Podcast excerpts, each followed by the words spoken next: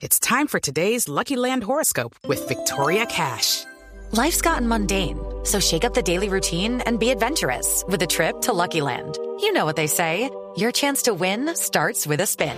So go to LuckyLandSlots.com to play over 100 social casino-style games for free for your chance to redeem some serious prizes. Get lucky today at LuckyLandSlots.com. Available to players in the U.S., excluding Washington and Michigan. No purchase necessary. VGW Group. Void or prohibited by law. 18 plus. Terms and conditions apply. Tengan ustedes muy buenas tardes. Bienvenidos a Mesa Blue, a nuestros oyentes de Bogotá, Medellín, Cali, Barranquilla, Neiva y Villavicencio. Gracias por acompañarnos. Y hoy, estas cosas de... Hoy, bueno, hoy me acompaña, como ya desde hace varios domingos, mi colega y compañera de Mañanas Blue, María Juliana Silva. ¿Qué hubo, María Juliana? Hola Felipe, buenas tardes. Pues María Juliana fue la que descubrió a los personajes que trajimos hoy. Porque María Juliana al parecer es menos neurótica y tiene más tiempo para ir a conciertos y a sitios públicos. Hoy tenemos una cosa que a mí me sorprendió mucho cuando María Juliana la semana pasada me comentó, me dijo, oiga, estuve viendo una cosa que se llama Ópera Breve Estudio. Y le dije, ¿y eso qué es? Me dijo, pues eso es un profesor venezolano que ha montado una cosa maravillosa ma- hacia el lado de la música barroca especialmente, pero no exclusivamente. Y la característica que tiene es que quienes cantan allí no son cantantes profesionales, no han estudiado música, simplemente creen que pueden cantar, que tienen buena voz, pero, pero punto. Y ha montado un grupo maravilloso, eh, me dijo María Juliana, yo le dije, pues invítelo.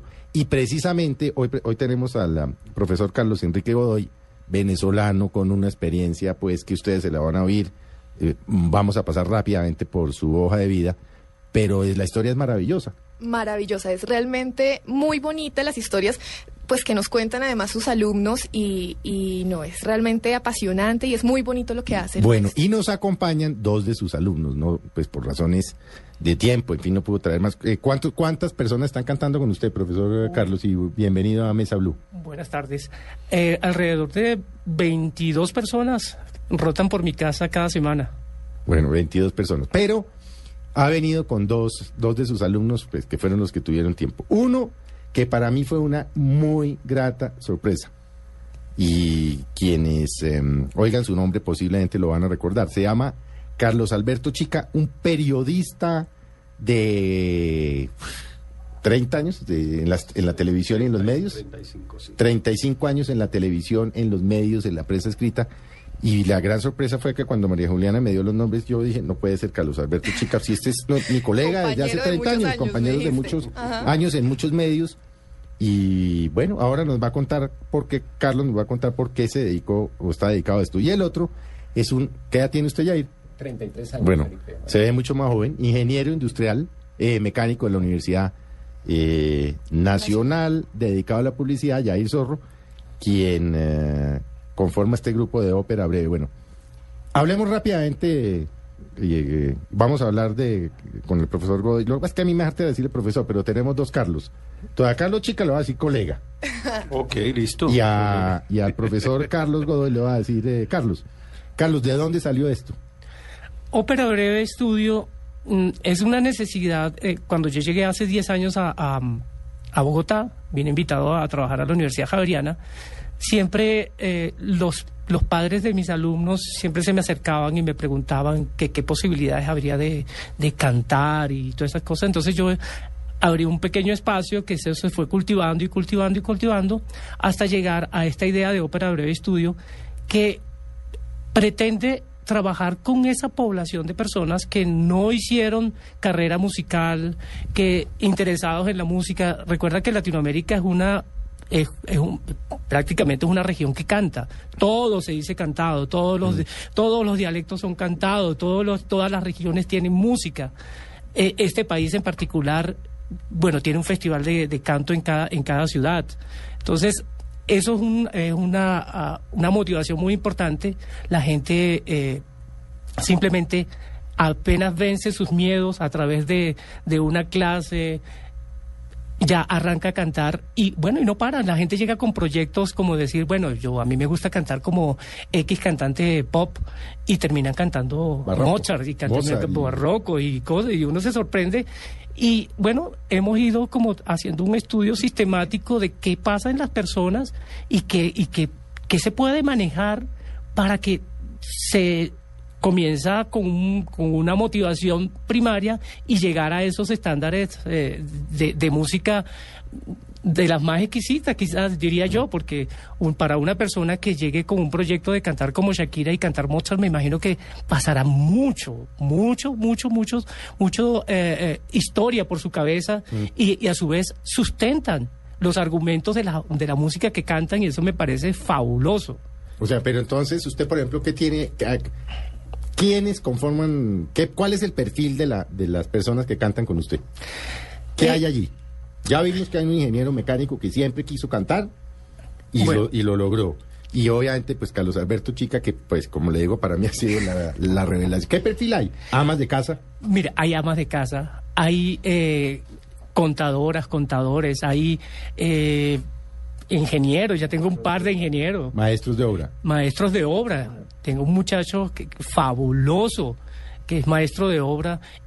El muchacho llegaba una vez a mi clase, recomendado por Carlos Chica, llega a mi, a mi clase hablando, ¡Ay, qué hubo, maestro, cómo está! No sé qué, no sé qué.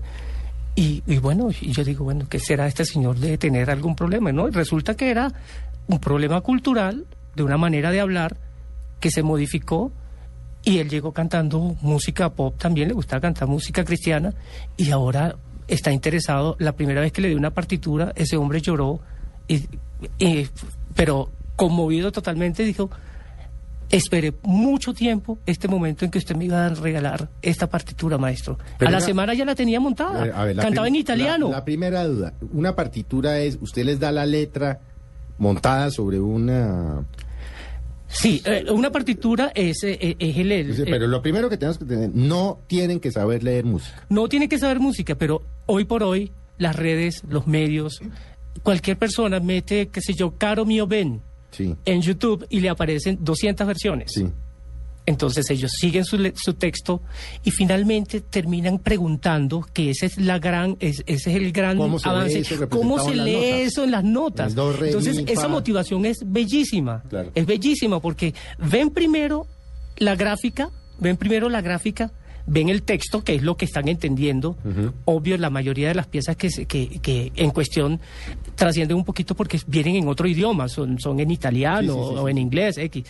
Y entonces buscan su versión y después yo les pregunto, bueno, ¿y qué estás tratando de cantar con esto? Entonces, obvio, buscan traducciones. Es, es una cosa muy chévere, muy motivadora y aprenden, primero tienen un entrenamiento auditivo seleccionando cada una de las versiones que hay en YouTube, porque en YouTube hay versiones muy buenas, pero hay unas que Pero son bastante malas regulares, sí, también. Sí, muy hay de malas. todo. Hay de todo. Entonces ellos, no, escuché una versión que dice de fulanito y yo digo, ah, bueno, ya está afilando el oído, ya.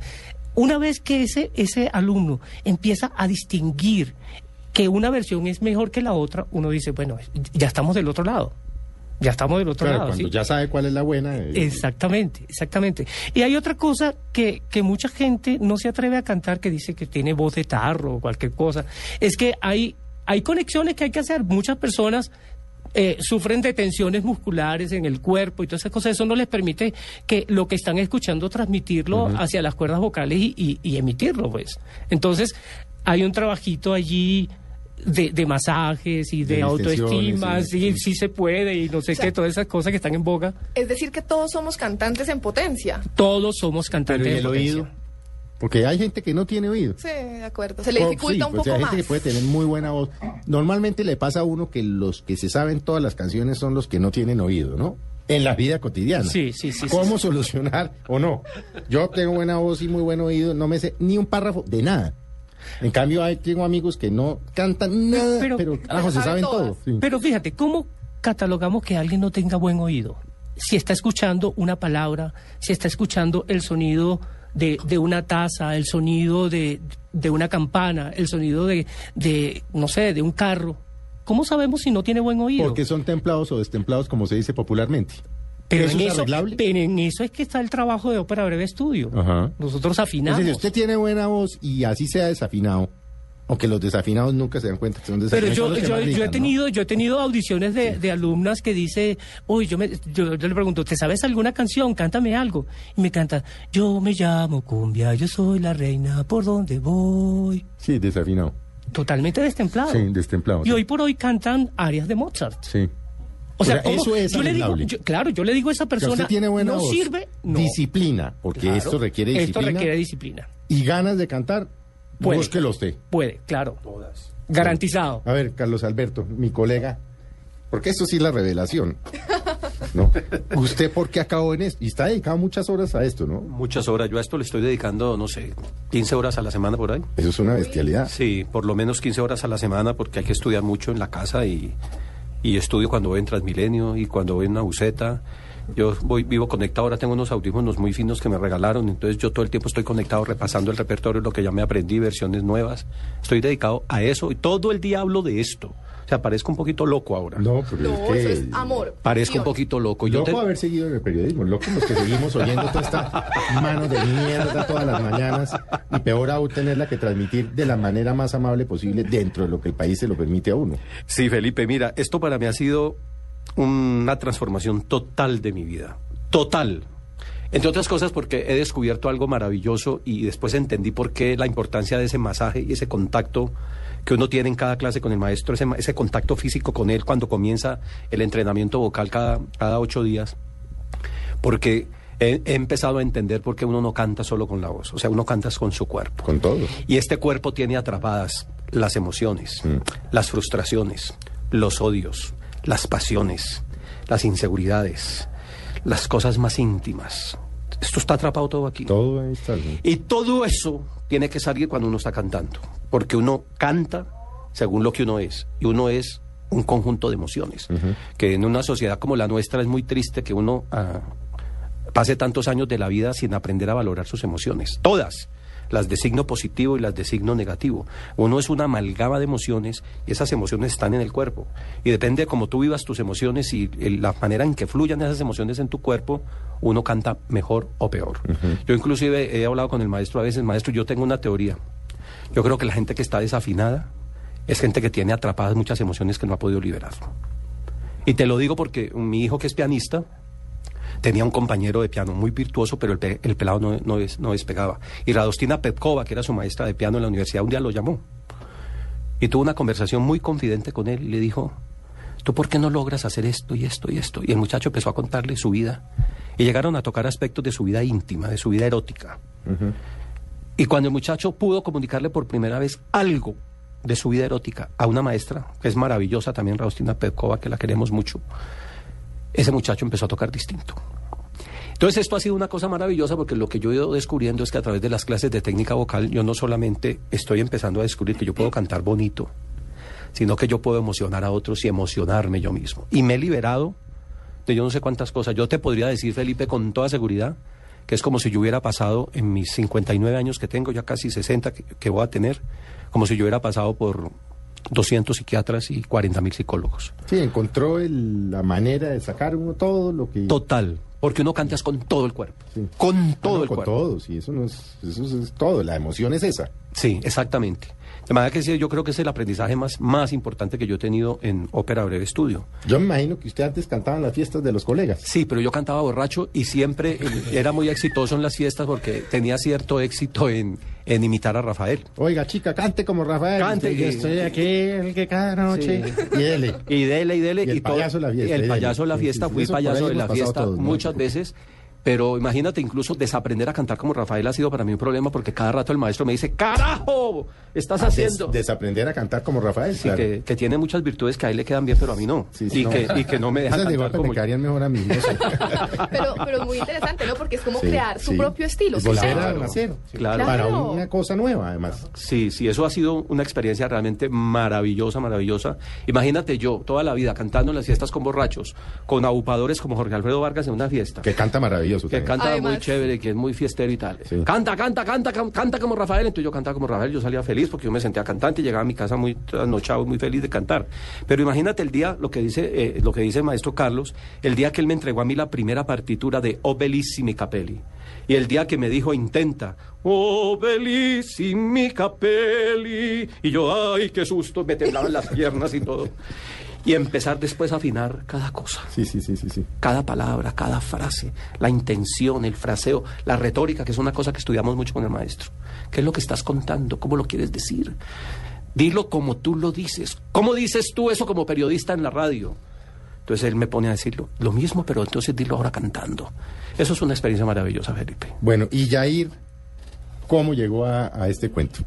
Primero, ¿siempre le gustó cantar? Siempre, Felipe. O sea, desde Sardinito, Desde pues, en la ducha, tres. como cantaba uno. Desde que tenía tres años, Felipe, eh, lo que tú dijiste hace un momento sobre los que saben muchas canciones y, so- y son desafinados o somos desafinados en algún momento. Yo que no le doy cara Ah, desafina, ahora lo vamos a oír. Aplica, aplica en mi caso o aplicaba Se en mi caso todas las tal canciones. cual. Yo me aprendí a los 14 años más de mil canciones, Sí, Uy. todas rancheras. Y esas todavía, esas sí me las sé yo, pero después de media Y eso era un rollo porque yo en la universidad cantaba sin ninguna lógica musical, No, no, a lo... lo- a lo que cayera. En- entonces yo llevaba una guitarra a la universidad y yo solo me, salí- me sabía dos acordes, pan, pan, mi y la. Los tres dedos para así, los tres dedos. Exactamente, Sí. sí. Y yo todo lo cantaba mi y la, mi y la. Berraco. No, pues obviamente cantaba mil melodías raras que no tenían nada que ver con esos acordes, pero la vaina era una recocha en la universidad porque pues todo el mundo se totía de la risa, porque pues mis compañeros rockeros, poperos, ¿no? Y, Que- sí, y usted dele. y yo cartas a Eufemia, Sí, sí. eh, adolorido y todas estas cosas de, de la, del arte mexicano pues alegre y... En mi y la. En mi y la. Buenísimo. Entonces, y yo creía que lo hacía muy bien, ¿no? Eh, y había un tema, digamos, sí de interpretación y de sentimiento y toda la cosa, pero musicalmente no había absolutamente nada. Hasta que alguien me dijo, oiga, ¿usted no se da cuenta que está cantando muy desafinado? Y yo, ¿qué es eso de desafinado? Yo pensé que desafinación era tener la voz fea, así. ah, No, pues... Lo que eh, llaman destemplados, no, desafinados. destemplado, claro, destemplado, que está cantando una cosa que no es. Entonces yo dije, miércoles, yo como que, yo como que no lo estoy haciendo bien. Entonces, digamos que a partir de ahí me nació la inquietud. Dije, si yo quiero cantar cosas, yo tengo que aprender la, lo- la- la naturaleza de la música. Y ahí es donde quiero hacer énfasis cuando tú dices si alguien destemplado puede llegar a, a- a afinarse. Es como el ejercicio físico. Digamos que el oído, como, como lo decimos comúnmente, es también algo que se ejercita Así es. con la constancia, con el trabajo. Entonces, cuando yo soy desafinado, pero empiezo a, a reunir unas herramientas de estudio que me permitan decir por qué soy desafinado, qué debo, qué debo sentir cuando emito un sonido, cuando hago un sonido, qué debo sentir en, en- en- en- mis oídos, en mi cuerpo. De pronto me apoyo en un instrumento que pues finalmente es como el, el referente para la, para la música, ¿no? Eh, el punto de referencia es un instrumento, un piano, una guitarra, una flauta, lo que sea. Y empiezo a entender que sí, este, este sonido que estoy haciendo y coincide con este del, del- del teclado. Ah, eso es afinación y siento una resonancia y siento unas cosas. Entonces empieza, empezamos a echar mano de esas herramientas para meternos en el rollo de la afinación, ¿sí? Que finalmente no es una cosa del otro mundo. Es una cosa de, ejer- de ejercicio. De disciplina, De ejercicio, de ejercicio. No, la tarea. no nos vamos a afinar de un día para otro, pero sí con el ejercicio constante, no sé, en, en algunos meses ya empezamos a encasillarnos dentro de una línea melódica, dentro de una estructura musical, digamos, formal, sin ser músicos, sin ser académicos. ¿Y cuántas horas le está dedicando usted a, a ópera breve a la semana? Yo trabajo No, en, no la música. por la cara que me está eh, poniendo el profesor Godoy. Allá me está haciendo Ya muecas hizo- el ya profesor hizo Godoy. Claro, a diferencia de Carlos que tiene mucho más tiempo. Lo que pasa es que él tiene más, más habilidades y destrezas que yo, entonces necesita estudiar menos también, que eso también tiene que ver. eh, más, más. pues también es cierto. mm, eso es- eso Cantó es- mucho eh, tiempo en mi en la, Es entonces- mucho tiempo en Miela, no. No, no, siempre, siempre va a hacer falta tiempo para la música. Siempre va a hacer Porque falta como a tiempo. uno en la vida siempre le falta tiempo para lo que le gusta. Para lo que le gusta siempre va a faltar tiempo. Ojalá, ojalá uno pudiera dedicarse todo el día haciendo pues Sí. racionalmente las cosas. Pero en mi caso, pues yo tengo mi trabajo y mis cosas, entonces a veces lo- las- los afanes diarios no le dejan No a uno más de dos horas diarias. ¿no? Es difícil abrir un campo, digamos, Pero más dos amplio. horas diarias es un jurgo de tiempo para una actividad distinta de la de sobrevivir en este país. Sí, sí. Sin embargo, como uno se va metiendo, se va, como se dice, enamorando más, entonces uno quiere más. Entonces dos horas le parecen a uno media o 15 minutos. ¿Por qué? Porque uno se sienta en el, en el piano o con el maestro o eh, frente al, al- al- al material de trabajo y uno pone el reloj, bueno, va a trabajar hasta las 8 de la noche. La una de la Miércoles mañana. me tengo que acostar, los vecinos. ¿Y está tocando empieza- algún instrumento? Pues digamos que yo me apoyo en el piano. Yo no soy pianista ni toco piano, pero eventualmente uno tiene, necesita unas basecitas sí. de los acordes, las noticas para, para avanzar. Delicia ser vecino de Jairo. Pues por supuesto. Y ahora- delicia, ser vecino mío. Ah, bueno, además, porque ya llegan todo, todos todos los... los estudiantes pasan por allá. Pasa por allá. Claro. No, y mis vecinos son una maravilla. ¿En serio? Una Vale, vale maravilla. que hable bien de ellos, ¿no? Mi vecino, no, claro, claro, claro. Mis vecinos son una maravilla. La otra vez, cuando yo estaba eh, nuevo en el, en, el, en el estudio, en el apartamento, me tocan la puerta y yo dije, ay, ya empezaron a quejarse. Maestro, es que mis perritos este, son muy nerviosos. Y yo, ay, caramba, qué pena con sus perritos. No, pero lo que quiero decir es que cuando cantan sus alumnos, ellos se quedan tranquilitos. Y yo, Ay, no, bien. La otra vez, No, otra usted hace señora. los ensayos en su apartamento. Claro, en mi Sí. apartamento funciona de Ahí estudio. mete 25 personas. No, no, no, ellos, 22, se- ellos se hace- rotan. lo hace por eh, grupitos. Por, por grupitos, por horas y esas cosas.